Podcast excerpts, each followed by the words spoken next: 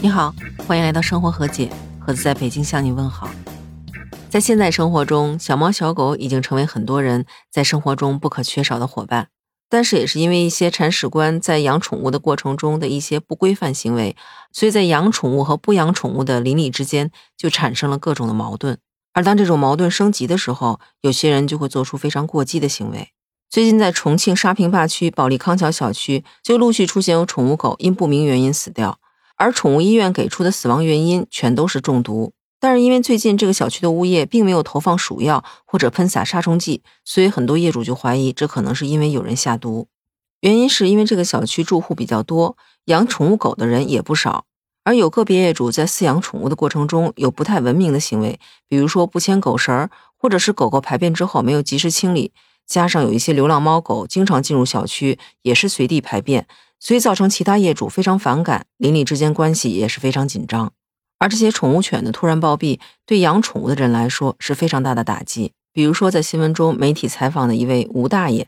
他养的一只小泰迪，前不久也是被人给毒死了。这只小狗是他女儿之前给他买的，原因是女儿工作比较忙，希望小狗能够作为一个玩伴陪在吴大爷身边。而吴大爷也非常喜欢这只小狗，因为小狗非常懂事。平时他出门回家的时候，小狗都会贴心的把拖鞋叼到门口迎接他回来。而且每天早上，小狗都会准时在六点钟的时候叫他和他老伴儿起床。那从老爷子话中也可以听出，小狗已经成为了他们家不可缺少的一员。吴大爷在采访中还说，当天他牵着小狗刚走出楼门没有多久，小狗就突然倒地，口吐白沫，四肢抽搐，大小便失禁，然后没多久就死掉了。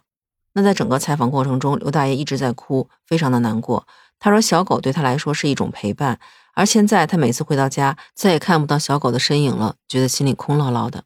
除了痛失爱犬的住户们对这件事非常有意见，那有小孩的家庭对这件事儿也是意见非常的大。因为年龄小的小朋友不懂事，经常会捡起一些东西来放到嘴里尝一尝，所以家长们都非常紧张，生怕孩子吃到什么有毒的东西，造成生命危险。那目前警方已经对此事展开调查，那也是希望能够早日结案，还老百姓一个安全的生活环境。虽然很多网友对养宠物的意见不是很一致，但是对投毒这件事，大家的意见是一致的，觉得这种解决方法实在是太极端了。其中点赞最高的一条评论是“理性解决问题”。有的网友在评论区留言说，希望能严查。尽管有些养宠物的人确实不道德，没有做好自己该做的事情，但是投毒这件事太恶劣了，太极端了。对于养宠物的人来说，宠物的陪伴真的跟家人一样重要。其实近几年，像这种给宠物投毒的事件真的是不少见，很多新闻都报道了类似的事件。比如说，就在前几个月，牡丹江的一个小区就出现了十一条宠物狗相继被毒死，最后查到这个凶手竟然是小区的保安。而在这个小区里出现的宠物狗中毒的现象，和刚才咱们提到的重庆这个小区里的非常相似。宠物狗的主人发现小狗中毒的症状也是口吐白沫、浑身抽搐。而在这起案件中，警方是在小区的公共区域发现有少量的鸡肝，并且在调取录像的时候，发现，在可疑时间段里有一个保安经过，而且有掏兜的动作。而当民警对这个可疑人员进行调查的时候，他坚决不承认自己干过这件事儿。直到民警在他日常穿的衣服的袖口上提取到一种跟毒死的狗的血液里，还有散落的鸡肝里有相同成分的一种鼠药的时候，他才承认是他下的毒。而他做这件事的主要原因是他对小区的业主养的这些宠物狗在小区的草地里随地大小便非常的不满，所以他就托朋友买了一些老鼠药，然后自己又买了一些鸡肝。这些鸡肝用老鼠药浸泡之后，在他值班的时候就把这些鸡肝撒在小区的草坪里。而他这次毒死的十一条宠物犬，总共加起来价值大概有人民币五万多元。而法官则认为，他投毒的这种行为并不是特定要毒死某一只狗。而是那些只要经过小区草坪的人，包括儿童和动物，都会有可能误食，甚至造成死亡。而且这些有毒的老鼠药也有可能粘在人或者动物的身上，传到别的地方去，造成其他人的伤害。所以从客观上来说，他们的行为实际上已经造成了危害公共安全的后果。最后，这个保安和帮他买鼠药的那个朋友都被判处了投放危险物质罪，量刑应该是在三年以上十年以下的有期徒刑。而且，其实像这种投毒对孩子的人身安全造成威胁，并不是危言耸听。这样的悲剧已经发生不止一次了。比如说，有网友在评论区提到的，二零一八年六月十七日，广西贺州就有三个孩子在一起玩的时候，把别人扔在地上毒老鼠用的毒饼干给吃进去了，还好送医及时，三个孩子被抢救过来。那另外一起二零一六年发生在杭州的事情，就更让人痛心了。一位年轻的父亲因为上班的路上经常被狗追，所以他就准备了一颗毒狗药。但是在一段时间内，这条狗并没有出现，所以他就把这颗药放在烟盒里，然后留在家里。结果没想到，他十四个月大的孩子误食了这颗药，结果被毒死了。所以您看，用这种投毒的方式去解决问题，是既害人也害己。但是追根溯源，其实这个问题的关键在于，有很多人的养狗习惯不好。如果说大家都能做到遛狗的时候系狗绳儿，能够主动清理狗狗的排泄物，就能减少很多环境的问题，也能减少很多人身安全的问题，邻里之间的关系也会相对缓解很多。其实除了家养的猫狗，对流浪猫狗的处理方法，对邻里关系也是有很大影响的。我身边其实就出现过这样的事情，比如说我现在住的这个小区里，就经常会出现一些流浪猫狗。那因为在冬天，它们可能会找不到吃的嘛，有一些爱心人士就会准备猫粮、狗粮。有些人会放在室外，但有些人会放在地下车库里。他们的理由是，这些流浪猫狗在外面挺冷的，觉得地下车库相对比较暖和一些，又觉得对人可能没有什么影响。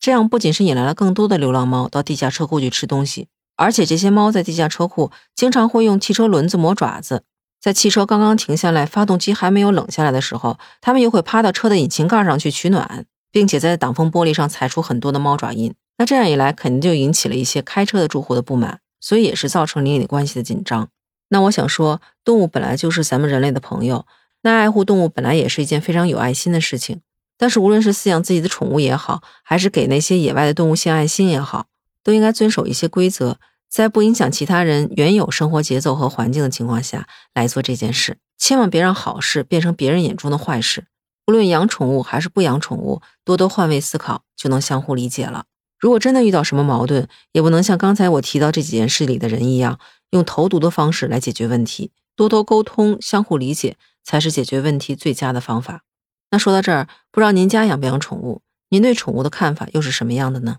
您觉得最接受不了的养宠物不文明行为是哪一样呢？欢迎在评论区告诉我。那如果您喜欢我的节目，也欢迎点赞和订阅、评价我的专辑。如果您想加入听友群的话，也欢迎在那个绿色可以聊天的软件中搜索“盒子”的拼音八八六八八，就能找到我了。那照例在节目的最后，我想回顾一下前两期朋友们给我的精彩留言。那在天空空间站的这期节目里，有朋友给我留言说，觉得这个节目总结的还不错，对他了解咱们国家的航天发展史有一定的帮助。看到您的留言，我真的非常开心，也会努力把未来的节目做得更好。有个来自山东的网友说，咱们的空间站里肯定有英文。其实我还真查了一下，确实没有，是纯中文。而且之前还有外国的专家就因为这个原因谴责咱们，说咱们不够国际化。其实为什么学中文就不是国际化呢？我真的非常期待有一天中文能够替代英文成为国际化的第一语言。那在这儿我就不一一念各位的留言了，非常感谢大家给我的评论和点赞，大家的支持是我最大的动力。那这期就到这里，我是盒子，咱们下期和解接着聊，拜拜。